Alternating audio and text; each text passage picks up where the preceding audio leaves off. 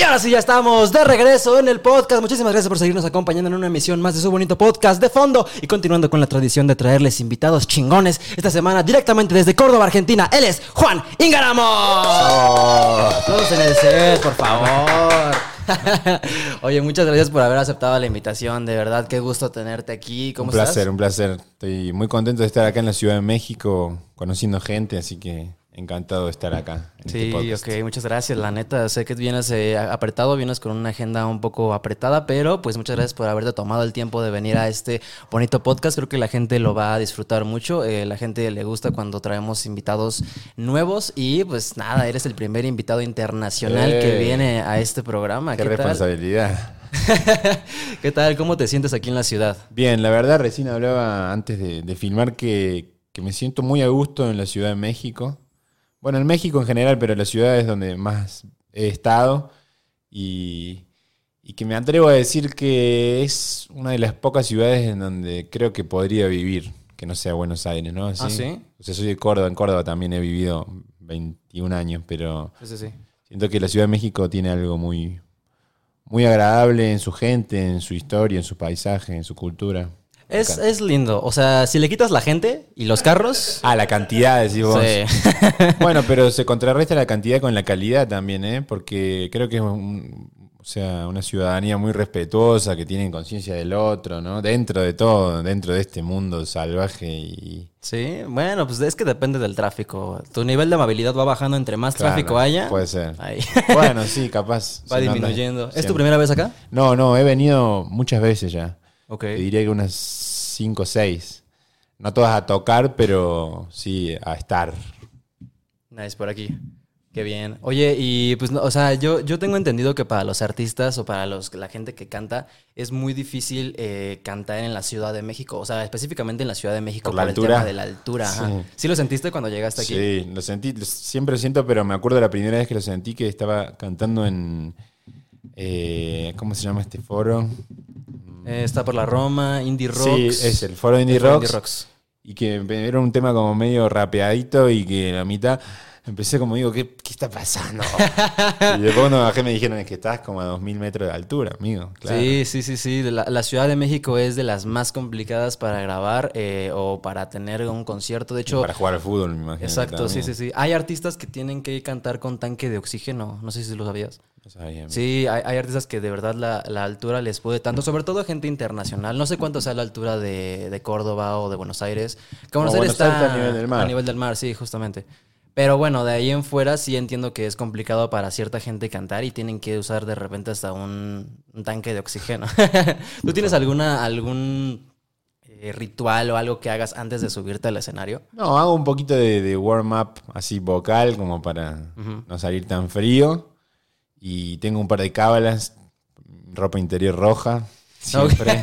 sí o sí. Oye, ¿y eso por qué? O sea, la, única, la última vez que no lo usé fue un show Fatal. terrible, fatal, pero fatal a nivel que parece ficción. ¿Pero por qué? ¿Cómo, cómo pasó?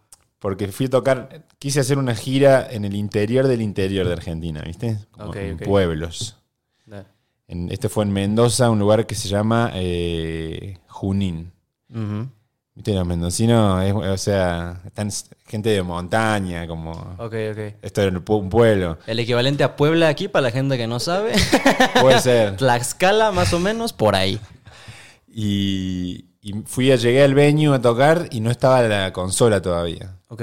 Entonces lo, lo tenían que traer, ¿viste? Y demoraban, demoraban, demoraban, demoraron como dos horas. Diablo. Entonces el concierto se demoró dos horas y media o más. Ok. Ya la gente estaba afuera y se empezaron a poner nerviosos y que, que- entonces cuando dieron puerta y entraron y yo salía a tocar, me empezaron a, a bardear.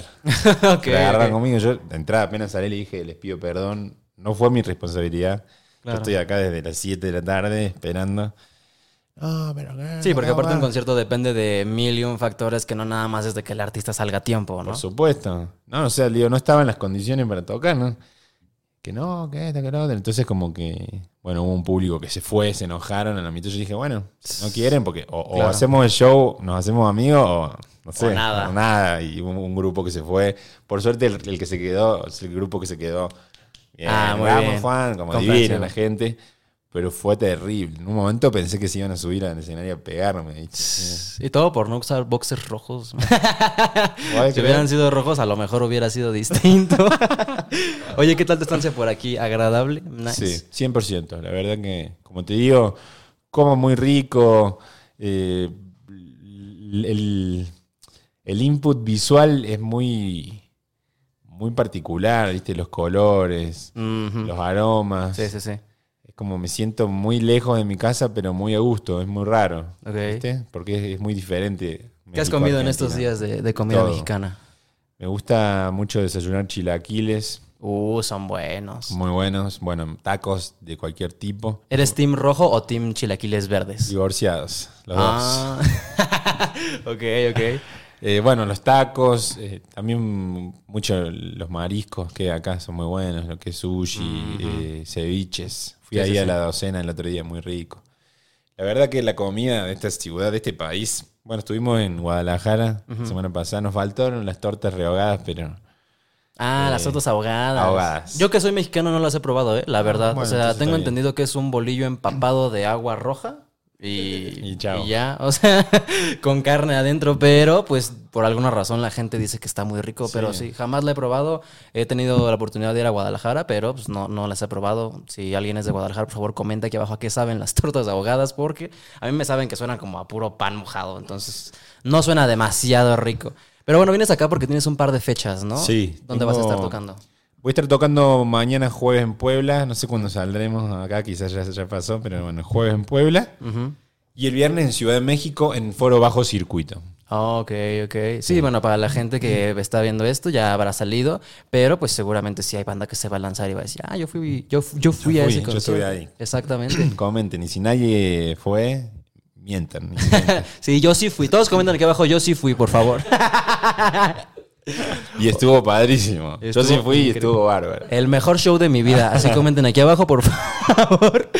Oye, y ahora con el tema de Puebla, ¿no te da como cosita ir para allá? ¿No has escuchado todo el rollo del Popocatépetl? Sí, sí, no pude volver en avión de Guadalajara. Tuvimos que volver en autobús Ok. porque estaba suspendido el vuelo. ¿Tiene riesgo, decís, ir ahora a Puebla?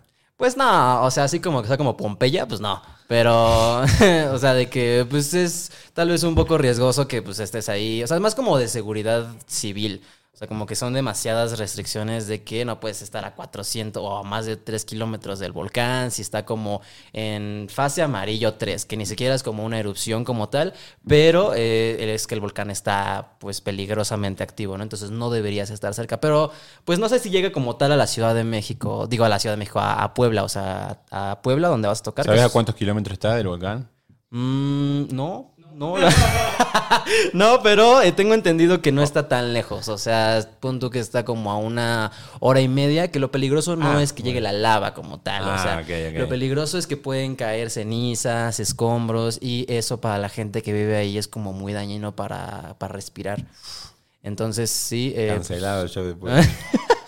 no, mucha suerte, mucha suerte de que vas para allá. Puebla. Puebla también es, es muy bonito. Un saludo a todos los pipopes. Sí, he estado ahí. Tuve la oportunidad de tocar en el Festival Catrina una vez. Muy bueno, muy lindo. La verdad que estuvo muy bien. Ok, nice. ¿Y has visto algún contraste aquí en México que, o sea, como de, de costumbres, de cosas que veas en la ciudad? ¿Alguna cosa que suceda aquí en México que no sucede en Argentina? O sea, Bueno, muchísimas. Eh, mira, a mí lo que me llama mucho la atención es lo conectados que están con, con las raíces, con la historia de, de este país. ujú, Eh, cosa que, que en Argentina no sucede tanto.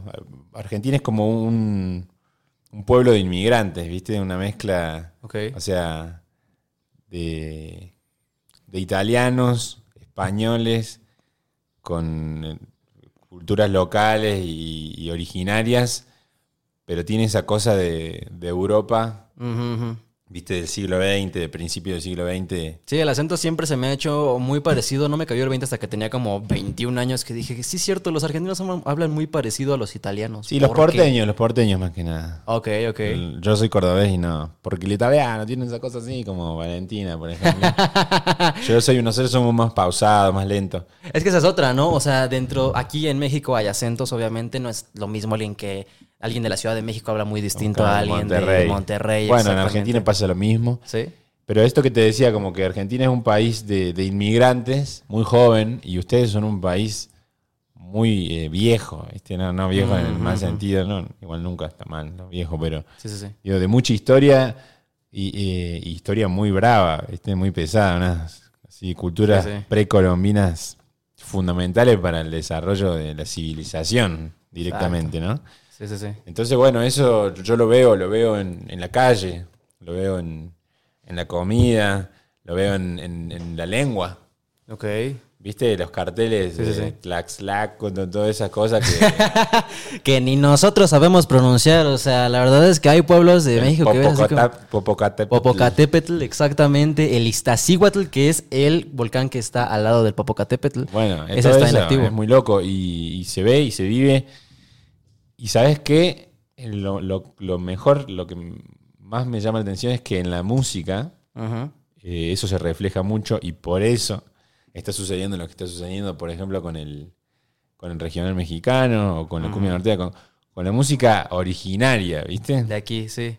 Sí, hay, hay mucha gente aquí en México que es detra- detractora de ese tipo de música, como que no le gustan los corridos tumbados. Ah, bueno, una cosa es que te guste o no, los gustos son gustos, pero entender eh, lo, que, lo que significa ¿Y de dónde y viene? de dónde viene y por qué pasa eso en el mundo, porque, porque es algo propio. eh, o sea, y, y- y la identidad siempre va a tener mucha fuerza, ¿no? Claro. Al lado de, Sí, sí, sí. de un trapero mexicano que haga un trap, que, que es un ritmo heredado o extrapolado de la cultura americana y con... ¿Viste? Acá sí pasa que a lo mejor sí se, se, se mezcla esa influencia estética, ¿no? Más americana o anglo, pero con un ritmo propio. Bueno, toda esa mezcla me parece apasionante. Tiene una esencia principalmente mexicana, Sí. ¿no? O sea, sí se mezcla con trap y así, pero principalmente pues está basado en los corridos de antaño. Es música muy norteña. Ahora si tienes la oportunidad de ir a Monterrey seguramente vas a ver el fenómeno más, Está más full, ¿no? pegado. Allá arriba. Sí, sí, sí. Ah, por cierto, ¿tú sabías, Alan, que van a, va a haber un concierto de corridos próximamente? Sí. Un festival, de- Festival, de, vi. puros corridos. Eso está increíble. Me sorprende mucho que lo hayan hecho aquí en la Ciudad de México y no en Monterrey. O sea, Va a explotar eso, ¿no? sí, no, ahorita está fuertísimo. Seguramente va a ser como el Flow Fest, pero ranchero. Eh, ¿Tú sí entendiste la referencia, va? Es un festival de puro reggaetón. Ah, sí, ¿no? El, el Coca-Cola ese. Exacto, sí, sí, sí. Oye, pues qué chido tenerte por acá. Eh, sé que haces música, sé que eres cantante, productor, tocas instrumentos, o sea, sé que vienes de una familia que es eh, principalmente de músicos. ¿Quién era tu papá? Mi papá es un pianista y, bueno, guitarrista, músico, productor ahí en la ciudad de Córdoba, muy conocido. Del palo del jazz, así como de una música más refinada. Mi abuelo, Mingo, eh, era pianista de tango, Ok. súper tanguero. Eh, mi tío también, pianista, compositor, mi primo, pianista. O sea, como que hay muchos músicos en mi familia. Y, y eso, o sea, siempre estuvo presente. Desde niño, imagínate. Iba a los soundchecks de mi viejo, lo acompañaba a conciertos, subía al escenario, veía las luces. ¿Estaba, ¿Estaba permitida ese tipo de música para ese momento en Argentina? Eh, esta así tipo el jazz y demás. Sí, sí, es full, siempre. De hecho, eh, tiene una tradición bastante rica. Eh, porque en una época, en los 80, se, se, fu- fusiona el jazz con el rock. Vieron como, bueno, en, en todo el mundo. Claro. Weather Report, Chicorea, eh, Return to Forever, Pat Metheny, como toda la fusión. Y en Argentina también llega y, y hubo bandas muy importantes. De hecho, la banda de mi viejo tuvo su trascendencia nacional ¿Ah, sí? y por eso mucha gente en Buenos Aires conoce ¿Cómo se llamaba? los músicos del centro. Ok, los músicos del centro. Sí, tiene, después busquen, tiene, es, muy, muy bueno. Y bueno, yo nací ahí y, y en un momento como mm, no tenía otro destino que la música. Nunca fue un mandato, nunca me dijeron de Nunca te lo impusieron. Al contrario, cuando yo terminé el secundario, Ujú. Me preguntan en mi casa, ¿y qué, va- qué vas a hacer? Y digo, música. Mi viejo, no, Juan, que es muy difícil. Vivir, vivir de la música es casi imposible. ¿Qué estás haciendo? Pero por suerte mi mamá, que es universitaria, todo, me dijo, bueno, eh, pero vas a estudiar, anda a la universidad. Yo tenía 17 años, 18. Ok. Y fui y bueno, me, me preparé y, y siempre está bueno, ¿no? Hagas lo que hagas, como estar en contacto con el conocimiento, formarte. Claro. Está bien que ahora el paradigma quizás es otro, ¿no? Pero nunca viene mal. Sí, no, claro, estudien chicos, estudien. Yo, yo tenía entendido que antes de ser músico quería ser piloto aviador. Ah, sí. Y futbolista también. Ah, ¿sí? Tuve, sí, tuve. ¿Eres fan del fútbol también? Sí, jugué contra Messi tres veces. ¿Nita? Neta, neta. ¿Cómo estuvo eso? Y era, o sea, yo jugaba en un club de Córdoba, fuimos a jugar contra un club de Rosario, Newell's Old Boys, que es el club de Lionel Messi. Ok. Éramos chiquitos, somos los dos del 87, en la misma categoría. O sea, ok, esto pasó mucho antes. O sea, ¿cu- como ¿cuántos años tenían los 11 dos? años, 11 y 12 años. Ok. Y fuimos a jugar contra ellos y había uno que era más bajito que nosotros medíamos esto. La pública. Y había uno que medía esto y que nos pasaba todo y hacía goles. Y después nos volvimos a encontrar en dos, dos ocasiones más. Ok. De hecho, intercambiamos camisetas en un partido, en un torneo. Y tengo un amigo que tiene la camiseta de Messi, Oh, es- chiquitita así. Y ya desde ahí veías perfecto que eh, pues, él se iba a dedicar a eso, ¿no? Sí, ahí en esa época nadie. O sea, fue- era muy especial, él era distinto. O era malísimo, apenas iba empezando. No, no, no, no. Ajá. Era Messi, imagínate. Claro. Era increíble. Pero nunca imaginamos que iba a pasar lo que pasó, ¿no? Que iba a Sí, ser sí, de sí. esta magnitud. Ahora que fue que, que Argentina. Hay fotos, después te la mando para que. Uh, excelente. Sí, sí, sí, me lo puedes mandar, la podemos poner aquí si quieren, para que vean que no es fake. Exacto.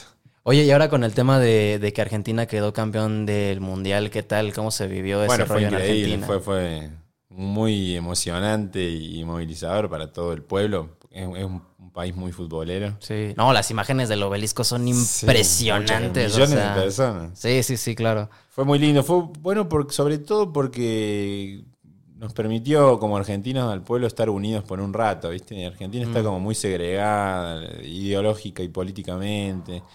Bueno, como en todos lados, ¿no? Pero creo que allá la- las condiciones son tan negativas, así económicas y, y sociopolíticas, que estar unidos por un rato fue lindo. Después ya se pasó y es lo mismo de siempre. Sí, claro. No, pues la neta, eh, mucha fuerza Argentina. Sé que ahorita están pasando un momento difícil, pero la neta es que desde afuera yo como mexicano lo veo y, o sea, los mexicanos, al menos yo soy muy fan de toda la cultura argentina. O sea, me gusta mucho la música, eh, su historia, el acento. eh, yo si pudiera, ya lo he dicho varias veces en este programa, pero si yo pudiera tener un acento de Latinoamérica, elegiría tener el argentino. Mira. Sí, sí, sí, suena como, no sé, más refinado, como más, más bonito. Más europeo. Exacto. por eso. Sí, sí, sí, exacto. Como a fino, así como a vino refinado, así suena más o menos. Sí, no, también soy muy fan de su música, eh, más como del lado del rock El nacional. rock, y bueno, el rock fue siempre la así la, la espada Claro. ¿no? de, de- de la Argentina en la música latinoamericana. Sí, Ustedes más en el pop, bueno, todo lo regional, pero sí, el rock es argentino en, en su Sí, es buenísimo. Soy fan de Spinetta, Charlie García, Cerati, Soda. eh, calamar. And- Andrés Calamaro, exactamente. ¿Tú compartes ese gusto musical? ¿Te late Sí, obvio. esa onda? Me crié con él escuchando eso, Sí. 100%. Charlie es mi ídolo, todos. Espineta, Fito Páez, Fito Uh, Fito es buenísimo. Ah, me acabo de aventar la serie hace poquito, la del amor después del amor. buena, ¿no? Oye, ¿qué tal si vivió? ¿Tú, tú, tú, tú viviste el fenómeno del amor después del amor? Sí, yo, mi primer CD. Me lo regalaron para mi cumpleaños de 5 años y era el amor después del amor. Que lo gasté, imagínate todo lo que. Que para quienes no sepan, eh, Fito Páez es un compositor y cantautor eh, argentino que tiene una canción famosísima que es El amor después del amor, que seguramente has escuchado por tus papás y es, es muy buena. O sea, en su momento cuando salió fue como todo un boom, ¿no? Sí, todo ese disco y todos los discos que vinieron, toda su carrera, ¿no? O sea, con altibajos, pero sí ha, ha sido muy, muy prolífica y ahora está en, en su prime, como dicen, ¿no? Claro. ¿Y tú qué música sueles escuchar normalmente en tu setlist? Así, ¿Tienes así tu playlist de Spotify? ¿Qué hay? Mm, Actualmente, mira, hay de todo, la verdad. Hay de todo. No sé si querés te, te digo, pero... Ajá, a ver, a ver, ¿cuánto, qué, ¿cuáles son los principales artistas No, te, que, te- muestro mi, mi- mi playlist de mis me gusta, ¿no? Ajá, Me gusta mucho la música regional cordobesa de mi ciudad, que es el cuarteto. ok. Pero también me gusta mucho el RB, el pop, no sé, viste, tengo Al Jarro, me gusta los Backstreet Boys, NSYNC, todas las, las boy Ok, band, el ok. pop, Max Martin, full. Nice. Eh, bueno, mira, Karim León, Uh, es bueno, es bueno. Billie Eilish, Mint Condition, bueno, R&B, Babyface. Eh, sí, bueno, Variado, el verdadero escucho de todo. Rock, salsa. Ajá. Eh, mira, Josh Favela, tengo un tema acá. The Weeknd, Selena, John Nice. Secada, Eh, no sé, la verdad que hay de todo, es muy loco. ¿Hay algún género musical que a lo mejor no es como que no te guste, pero no lo escuchas tanto? O sea, como que lo escuchas y dices, "Ah, no es para mí. Bueno, creo que lo, lo- insisto con esto, porque en internet y la gente, los, los jovencitos como que no, viste, tienen, tienen como esa, esa dictadura del gusto de que creen que todo, todo tiene que ser como ellos creen. Sí, sí, sí. Jóvenes, no es así la vida. ¿no? Eh, los gustos también tienen que ver con la historia de cada uno, los momentos en los que uno está atravesando. No sé, Claro. ¿viste? No, no te gusta lo mismo cuando estás feliz de la vida, enamorado, que cuando estás recién separado porque tu novia o tu novio se fue con otro. O cuando no sabes qué hacer con tu vida, ¿viste? Es muy relativo. Sí, sí, sí. La música eh, depende de tu estado de ánimo. Y yo como, como he escuchado tanta música y como siempre la música fue parte tan orgánica de mi vida y la estudié y fui a la universidad y tuve maestros y profesores y tuve que escribir para orquesta. Y, ¿Sabes, y- sabes leer notas musicales Sí, sí, así de sí. partituras? Y... Sí. Ok. Entonces como que es, es- es difícil, no, no es un gusto como que me gusta y, viste, es como, es parte de mi vida, entonces me gusta toda la música, la música es toda, Claro, claro, sin prejuicios. sí. Ah, nice. No, la neta es que sí, me, me he estado aventando un par de canciones tuyas y sí puedo ver que tienes como esta, esta mezcla de entre tango, cumbia, un poco de villera ahí, pero también mezclado con el trap, el reggaetón, o Sí, sea... mucho- para mí es, es pop, básicamente es, es pop. pop. con muchos ritmos adentro, Ok. ¿El reggaetón ya crees que es pop? O sea, ya es algo popular. 100%, sí, sí. Sí, ¿no? Ya, ya evolucionó de ese pues género que nada más escuchaba en, bien en las calles y ahorita ya es muy, muy popular. Sí, y tampoco yo lo, yo todo lo, lo trato de hacer a mi manera, no, no tengo reggaetones en los que hable de ir para abajo y de la cola o de... Ok. que, que me parece bárbaro para estar de fiesta y me, me gusta a mí, de hecho. Sí, sí, sí. Pero en mi música, de hecho, los reggaetones que tengo son más románticos, más así Que cómo ha ido evolucionando el reggaetón, ¿no? O sea, en algún momento yo cuando empecé a escucharlo sí pensaba así como de, es que, ¿cómo a alguien le puede gustar esta cosa, ¿no? Y ya conforme me fui cultivando más, pues sí dije, o sea, sí se pueden hacer cosas interesantes con el, con el reggaetón. Sí. Me retracto. Sin duda, a mí siempre me, me llamó mucho la atención así la, la arquitectura sonora del reggaetón, la- el minimalismo, cosa que antes no existía mucho. Mm, sí, sí, sí, claro.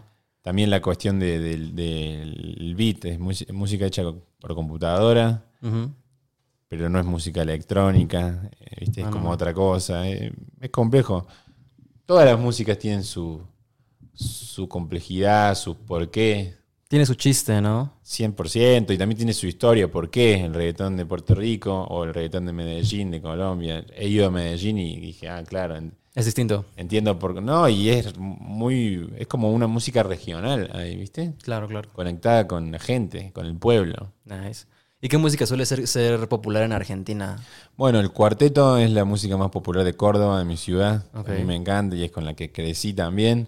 La cumbia, el folclore. Sí, las cumbias, las cumbias he escuchado que son muy populares en Argentina, Sí. pero hasta en los jóvenes, ¿no? O sea, aquí como Sí, que las obvio. cumbias eh, mexicanas son Ah, son como de ya de señor, cuando estás en una boda y quieres que todos se vayan, pones cumbias y en ese momento ya la gente empieza Mira. a irse de la fiesta, pero allá en Argentina las cumbias sí son, sí son como algo que los jóvenes les gusta, ¿no? Sí, está la cumbia pop, que es muy fuerte también. O sea, de hecho, las, las máximas estrellas del pop, o sea, Tini, María Becerra, sí, sí, sí. as- tienen cumbias. Elegante. Elegante es, es RKT, que es como una, un derivado. Ok. La, la Joaquí, elegante. el ¿Sabes como qué significa eh, las siglas de RKT? Fino. No, ¿O es como solo no. un slang de allá? No, no sé, debe tener algo que ver, pero es como una cumbia reggaetón. Tiene como muchos códigos sí, de género específicos. Nice. Sí, la neta es que Argentina y México como que siento que estamos conectados eh, en cierto aspecto. Justamente me estaba aventando hace poquito la colaboración que tuviste con Julieta Venegas y Los Ángeles Azules. Está buenísima. La canción se llama Acariñame por si la quieren ir a, a buscar. Ya, van y la escuchan. Es buena, es buena. Yo que soy muy fan de Los Ángeles Azules y Julieta Venegas y Jay de la Cueva. Es, es muy buena. ¿Cómo se dio esa colaboración? Mira, esa canción te voy a dar un dato que seguramente no sabes. La escribió Adrián Dárgelos de Babasónicos Ah, excelente. El vocalista de Babasónicos. con, con Julieta, Ok. con quien tengo otra canción, Adrián Dárgelos. Tengo una canción que se llama Matemática con featuring. Adrián. Bueno, esa fue una invitación de Los Ángeles Azules. Ellos grabaron un álbum que se llamó De Buenos Aires para el Mundo. Y que es con artistas así consagrados e históricos de la música argentina. Y querían un artista nuevo que, que pudiera cantar, aunque no fuera urbano. Y me eligieron a mí. Así que fue para mí, imagínate, un sueño. ¿En dónde tocaron esa vez? Un- el concierto fue en un salón que se llama Unión y Benevolencia, creo. Eh, En vivo, con público. Pero bueno, ahí la conocí a Julieta, que Julieta es como... Wow. Sí. No sé, siento que yo me crié escuchando Julieta Venegas. ¿viste? Es muy popular ella en, en toda Latinoamérica, Sí. ¿no? Sus canciones, ella, todo. Sí, Enorme. sí, sí. Wow, un saludo a Julieta Venegas, la La neta. amamos. Bueno, y a partir de ahí yo ya me siento su amigo, como que hemos compartido mucha música y todo. Desde ese momento en adelante. Y muchos amigos en común. Así que siempre un placer encontrarme con ella. Nice. Oye, y pues en todo este camino que has tenido de experiencia musical, ¿cuánto tiempo llevas haciendo música aproximadamente? Y como te digo, un poco me pasa que, no sé, a los siete años empecé a tocar la guitarra, tomar clases, después cambié la batería, la batería toda mi adolescencia, me, me mudé. Yo quería ser como, viste, Vinny Colaiuta, Steve Gadd, como baterista de, De jazz. de sesión, sí, o tocar. Con, con artistas.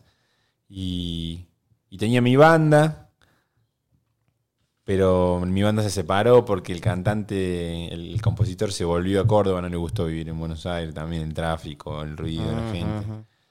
Entonces no teníamos quien hiciera las canciones y yo le dije, che, yo puedo hacer canciones. Y ahí empecé a hacerlas. Y en un momento como que, bueno, eh, las cantaba otro, un productor me, me sugirió, che, ¿y ¿por qué no las cantás vos? No, yo soy baterista. Bueno, te lo tiro. Y empecé a cantarlas y como sin querer queriendo y sin darme cuenta, empecé una carrera solista, pero específicamente respondiendo a tu pregunta, no sé, desde los siete años que hago música. No, pues ya un buen tramo. Y sí. Y ya profesionalmente, pues también, o sea, ya es un muy buen rato que llevas dedicándote a esto, ¿no? Sí, cuando yo vi, eh, en mi adolescencia trabajaba en una banda de covers, así en eventos, casamientos, fiestas. Ok. Eh, ganaba dinero, o sea, era como... Porque No. trabajaba los fines de semana y era demasiado joven, Ajá. hace 15 años, y, y era como elaborar el plan. Después me fui a Buenos Aires, ahí sí dejé de trabajar un poco, me- tuve que trabajar de otras cosas para poder vivir, pero el tiempo ya empezó a rendir de nuevo y, y acá estamos. ¿Y en todo este camino has, has cumplido algún sueño? O sea, algo que cuando Sí, empezaste todos, dijiste, la wow. verdad, te diría. Sí. Sinceramente, o sea, todavía me quedan por cumplir, por suerte, y creo que eso es fund- fundamental, ¿no? Es como una zanahoria para perseguir. Sí. Y en ese camino descubrir cosas, pero ¿Recuerdas alguno en particular que dijiste, wow, no puedo creer que estoy viviendo esto? bueno, por ejemplo, las colaboraciones, no sé, ahora salió una colaboración con Miranda. Yo ya había grabado una canción Uh, con Miranda ellos, es pero tener una canción con Miranda fue un sueño o, o un im- impensado porque fue una banda fundamental en mi crianza, así, pop. Claro. Eh, lo mismo con Babasónicos, con Julieta Venega, bueno, con los auténticos decadentes. Oh, ok. Como las colaboraciones son como esa materialización del sueño, ¿no? De golpe estás ahí al lado en un escenario cantando en vivo para 10.000 personas con tu ídolo. Esa es otra, está increíble eso, ¿no? ¿Ante cuál ha sido la mayor cantidad de gente que te has presentado? Bueno, una, una vez toqué en un festival que había 150.000 personas. 150 mil personas, Sí, wow. en el sur de Argentina. Que no alcanzas a ver el final de la No, gente, eran como 3, 4 cuadras. Como le dicen acá las cuadras? Cuadras, ¿no? Sí, sí, cuadras, cuadras. 3, 4 cuadras de gente. Y ancho. Un escenario enorme.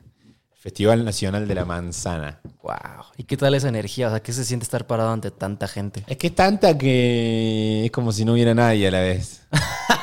De verdad, es, es peor tocar eh, en el foro del tejedor para, Para 30 personas, sí, para, para 20. 80, no sé. Porque como ahí, ahí sentís. Pasa eso también. Cuando es tanta, es un- un- una sola, Una sola masa, de gente, ajá. Sí. Wow, no, yo creo que a mí sí me impondría mucho estar enfrente de, de 150 mil personas. Es que te acostumbras también en un punto, ¿no? Como cuando yo empecé a, a- a salir solista al escenario y todo, sí, cerraba los ojos, ¿viste? Estaba como... Pero con el tiempo, bueno, como en cualquier trabajo uno va aprendiendo y, y hasta lo aprendes a disfrutar. Está bueno, es lindo. Salir, es, esa sensación de salir al escenario ver mucha gente es como una droga, ¿viste? Es medio increíble, adictivo sí. también. Sí, sí, sí. Eh, para, yo, yo en algún momento me dediqué al stand-up. Entonces, eh, hay mucha gente que también lo, lo cuenta igual. O sea, una vez que empiezas a subirte al escenario, así sea para 10 personas, es una adrenalina bien chida que ya no puedes dejar pasar nada más así como de, ay, no, hoy no lo voy a hacer. O sea, no, no, no. O sea, ya se vuelve algo diario porque no se trata nada más de comer. O sea, ya se trata como de, es que esto me hace sentirme vivo. Está Sí, cual. Qué chido. Y oye, ahora que también has estado haciendo otras cosas aparte de la música, por ejemplo, has hecho actuación. O sea, Sí. hace poquito actuaste en la segunda temporada del Reino. eh, gran recomendación. El Reino está en Netflix, la pueden encontrar ahí. ¿Qué tal? ¿Cómo llegó esa oportunidad? Otra cosa loca, porque yo había visto la primera temporada, así como serie nueva de Netflix, gran elenco, la vemos muy buena, la vi, me encantó. Y al tiempo estaba en la segunda temporada, yo, ¿entendés? Fue como bastante crazy eso. Ok. Y, ¿Ellos te contactaron? Sí, ellos me contactaron. La primera, la primera vez que me contactaron les dije que no. Que no, yo no soy actor, no. Y además me tenía que hacer el casting con el, con el teléfono, yo solo. Tenía que estudiar un texto y poner el teléfono y ponerme a actuar. Oh, incomodísimo. Comodísimo, así que le, le- le dije no, gracias. Sí, sí, sí. Y eso fue como en diciembre. Y en febrero me escribieron de nuevo, me dijeron, che, la plataforma quiere ver tu casting, me interesa mucho, bla, bla, bla. Bueno, pero vengan a hacérmelo ustedes, no me voy a filmar así el teléfono. Sí, sí, vengan sí. a hacer- ayudarme. Y vinieron a hacerme el casting y el tiempo están entre vos y otro, podría, estás disponible entre tal y tal meses. Ajá. Y el tiempo me dijeron, sos vos, quedaste. Y, y bueno, de ahí en más fue todo muy, muy lindo, muy divertido. Como yo no, no soy actor, entonces no era que tenía que demostrarle nada a nadie, ni tenía presión, Claro. ni, ni yo tampoco tenía ninguna expectativa de convertirme en actor o que pase algo. En general te la pasaste bien grabando. 100%. sí. ¿Cuánto tiempo fue como de grabación? Fueron algo así como 10 jornadas, 11. Pero fueron como una, dos semanas, tres días. Bueno, eso. Son, son muy sal- salteadas, Salteado. ¿viste? A veces son dos días seguidos, en dos semanas, Ajá. un día, al mes, cuatro, no sé, como así. Ok, nice. Pues sí, ahí si se la quieren aventar en Netflix, ahí está, súper recomendación. El Buena Reino. serie, buena serie. Es como un thriller ahí medio político, de suspenso, religioso. Religioso. Si eres esa gente clavada. Sí, es con el elenco más top de Argentina. O sea, están ¿Ah, sí? literalmente los, los actores más reconocidos y, y los mejores, sí. No, sí, la neta sí se ve que es una Sobre todo por superproducción. no, sí, definitivamente vayan a verla eh, para que puedan apreciar el talento en su máxima expresión. Yo estoy en la segunda temporada igual. Ok, nice. Pues aparte de músico, cantante, actor, recientemente también eres papá. Sí. Hace poquito te convertiste en papá, estaba Hace viendo. tres años ya. Ok, nice. ¿Qué- Y- ¿Cómo se llama tu hija? Lila. Uy, nice, qué lindo nombre. Eh, no, y eso sí es como lo. Eso sí es lo mejor, te diría. Supongo que has aprendido muchísimo de ella, ¿no? Aprendo día a día. Es lo mejor y lo más difícil también porque no, Sí. no es que te preparas, ¿viste? Ujú. O no sé, no, no puedes ver tutoriales. de cómo Eh, ser eh, papá. claro. ¿Qué sientes que has aprendido a raíz de que ya eres papá de Lila? Como te digo, aprendo diario. Sí creo que lo, lo más importante es tener la capacidad de, de- de dar, ¿viste? Porque es, es el acto fundamental de la paternidad, es dar, de tener que dar todo a otra persona. Del amor, ¿no? En general. Eso sí. Y que el amor es dar, ¿viste? En Claro, punto. claro.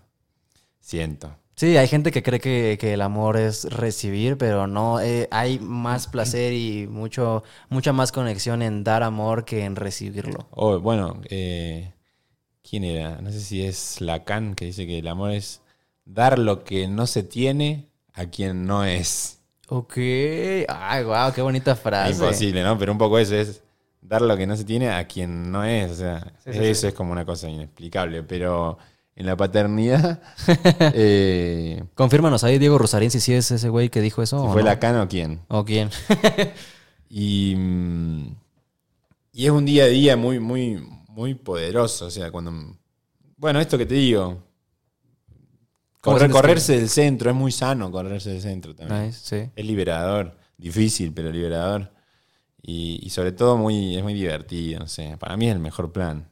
Es Mm. como, un- ¿viste? Cuando no sé, te dicen, vamos a al cine. O sea, uh, qué buen plan para mí. El mejor plan es como ir, a ver, vuelvo a mi casa de trabajar y uh, vuelvo entusiasmado en el auto, ¿viste? Como, Estar con ella. voy a verla, sí. Ay, wow. O como cuando ibas a tener una cita o cuando ibas a ver a, tu, a, a quien te gustaba, ¿viste? Ah, sí, sí, sí. En ese primer tiempo que te gusta mucho, bueno, Se como aceleraba eso. el corazón, ¿no? Claro, como uff, Wow. ese sentimiento. Qué lindo. ¿Y cómo sientes que ha cambiado tu vida a raíz de que, bueno, pues tienes que manejar toda esta parte de ser artista con ser papá?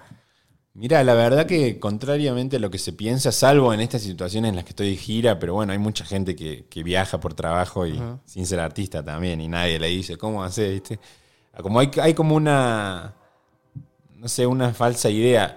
Sí. Ponerle a mí me pasa con amigos de, de chicos que me preguntan, así, ¿cómo hacen? ¿Cómo hacen? Yo la duermo todas las noches, o sea, la despierto, la llevo al jardín, como tengo la posibilidad de ordenar mi agenda para poder estar con ella, ¿viste? Entonces, Ah, o sea, bueno. mucho más que cual- cualquier persona de oficina, no sé, Ay, bueno, sí. ¿no? Sí, sí, sí. Que bueno, a veces también, o sea, me pongo a pensarlo mucho y, o sea, como que a veces la gente que se dedica a la música o a la artisteada tiene que estar movida 24/7, ¿no? O sea, tienes que estar pendiente de, pues, tú que eres tu marca y tu música y tu producto 24/7, pero sí siento que es mucho mejor que tener un horario de oficina, ¿no? O sea, como de 9 a 5 y chambear ahí en una A cosa veces que digo, te ¿cómo late. me gustaría trabajar en una empresa y marcar una tarjeta ahí de... ¿Sí? A veces, cuando te explota, ¿viste? Todos los godines así como de yo no. No, bueno, uno a veces anhela lo que no tiene. Obviamente, soy muy, muy feliz y agradecido, pero esto que vos decís también de, de no tener ningún límite, o sea, no hay límite, entonces sos 24 horas eso. Sí, claro. Pero bueno, supongo que de alguna manera también es como llenador, ¿no? O sea, Sí, obvio. O sea, como te digo, es mi, felicidad es poder hacer lo que amo. Pues, básicamente por eso, porque lo amo. Pero también, como decíamos hace un rato, eh, es muy difícil dedicarte a lo que amas, porque pones en juego todo, todo. todo de vos. Sí, sí, sí. Es todo o nada. Sí, all in. Wow. Y ahora eh, que ya tienes a tu hija, ¿piensas instruirla por el camino de la música? ¿O piensas llevarla por el mismo lugar? ¿O No, no, o sea, que ella decida? que ella decida, yo obviamente le voy a ofrecer todo lo que tenga a mi alcance para que sea feliz. Y, y- y- pero que sea lo que sea. De hecho, en mi fantasía me gustaría que sea arquitecta, Mm, o médica, no sé, o ingeniera, ¿viste? Cosas que no tengan, que no necesiten de la aprobación del otro, ¿no? Es, es- es duro eso. Yo ya hace mucho que lo hago y, y he desarrollado una capa de resistencia, pero sobre todo en esta época en la que el, el- el- el like es lo que rige, Es la moneda. es la moneda, es muy duro, ¿no? Pues sobre todo para los, los ni- niños o chicos sí, sí. jóvenes. Entonces, y la música que encima, o sea, la gente está muy loca, ¿eh?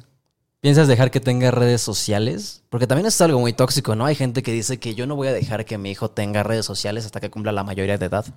No, bueno, no creo que eso pueda ser viable porque le falta mucho y que se va a quedar afuera de todo, no sé. Claro, sí, sí, sí. Pero sí cuidarla y protegerla y enseñarle que, que ahí no, o sea, es ficción, o sea, te quedas sin internet o sin batería y no hay nada, o sea, creo que lo que hay que desarrollar es el espíritu, está por otro lado, lo, Sí, sí, sí. lo verdadero. Wow, nice. Pues la neta, eh, un saludo, saludo a Lila si estás viendo este programa o no en un futuro. Está muy chiquita todavía, ¿no? Sí, sí bueno, ahora lo tiene cuatro mostrar. años. Tres, Tres años, ok. chiquita. Nice. Nada, pues sí está muy chiquita, mira. Pues bueno, amigo, muchísimas gracias por el tiempo concedido para esta entrevista. De Un verdad, placer. todo un placer que hayas venido y elegido este programa para poder venir. Eh, Tienes un nuevo sencillo, ¿no? Que sacaste hace poco. Sí, Anímate es mi último lanzamiento, mi, mi más reciente lanzamiento, eh, que adelanta un poco lo que va a ser mi próximo álbum. Van a venir más sencillos, así que vamos a estar activos todo este año sacando música, que es lo que más me gusta. Ya sería como tu quinto álbum.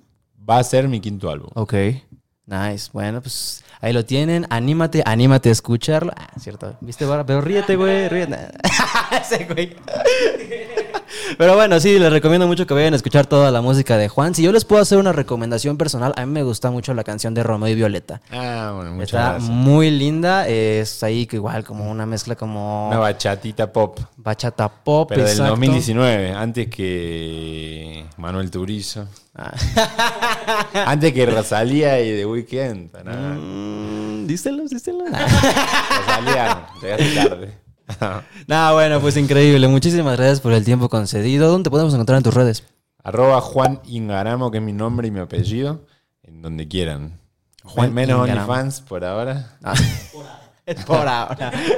En un futuro, quién sabe. si van al concierto, tal vez. Ah, en el reino, vean, el reino 2, ahí estoy como Dios me trajo al mundo. El reino Dios, sí, exacto. Reino Hay, hay, tan- hay tantas cosas que has hecho que te pueden encontrar seguramente por todos lados y ahora también en este bonito podcast, amigo. Pues nada, muchísimas gracias por haberte dado la vuelta y muchísimas gracias a ustedes por haber visto este capítulo de fondo. Esperamos les haya gustado, esperamos les haya agradado la presencia de un invitado totalmente internacional el día de hoy. Está Ahora ya es increíble. un programa internacional. Sí, exacto. Ya no cuesta 3 pesos, ya cuesta 15, güey. En dólares, cobran en dólares. Exacto, sí, sí, sí. Pues muchísimas gracias eh, de verdad por el tiempo y gracias a ustedes por habernos visto. No lloren, regresa la próxima semana el Alan, entonces ahí nos estamos viendo la próxima semana en otra emisión de De Fondo. Adiós.